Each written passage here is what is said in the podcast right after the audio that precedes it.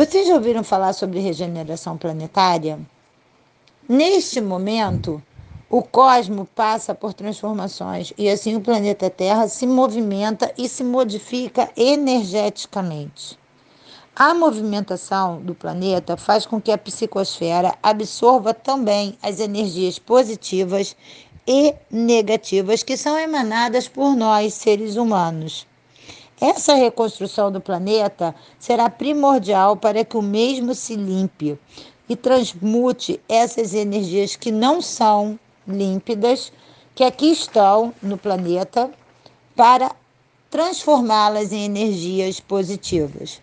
Mas, para isso, nós precisamos elevar nossas vibrações diárias, para que todo o planeta consiga se harmonizar outra vez. É como se nós balançássemos as nossas cabeças, né? Como se nós consegui eh, conseguíssemos balançar de um lado as energias positivas, de outro as negativas. E assim essas energias vão se misturando na nossa cabeça e nos nossos pensamentos.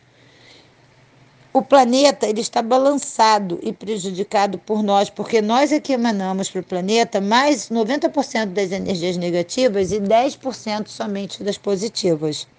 Estamos vibrando em baixa e assim afetando todos os recursos que se encontram, aqui se encontram.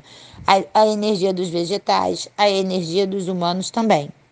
Então, essa reforma planetária deverá acontecer nesse século ainda, para que realmente não haja esse tão dito aí fim de mundo, né? Que nós falamos diariamente sobre o fim do mundo, fim dos tempos. E isso, essa transmutação de energia, vai fazer com que o mundo se torne mais límpido, mais humano.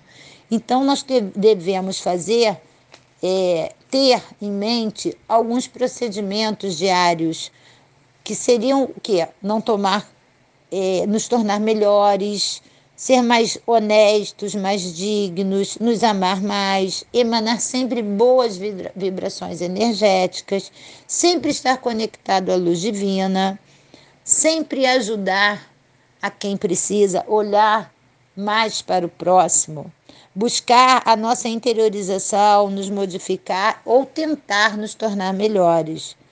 E assim o meio ambiente entende que também se torna melhor na medida que nós consigamos nos modificar. Então, essa restauração planetária vai depender de quem? De nós, seres humanos. Se você gostou, acesse meu link cartas underline para underline humanidade. Lá você encontrará textos muito reflexivos que estão ligados ao nosso cotidiano, às nossas atitudes diárias, assuntos atuais, ok?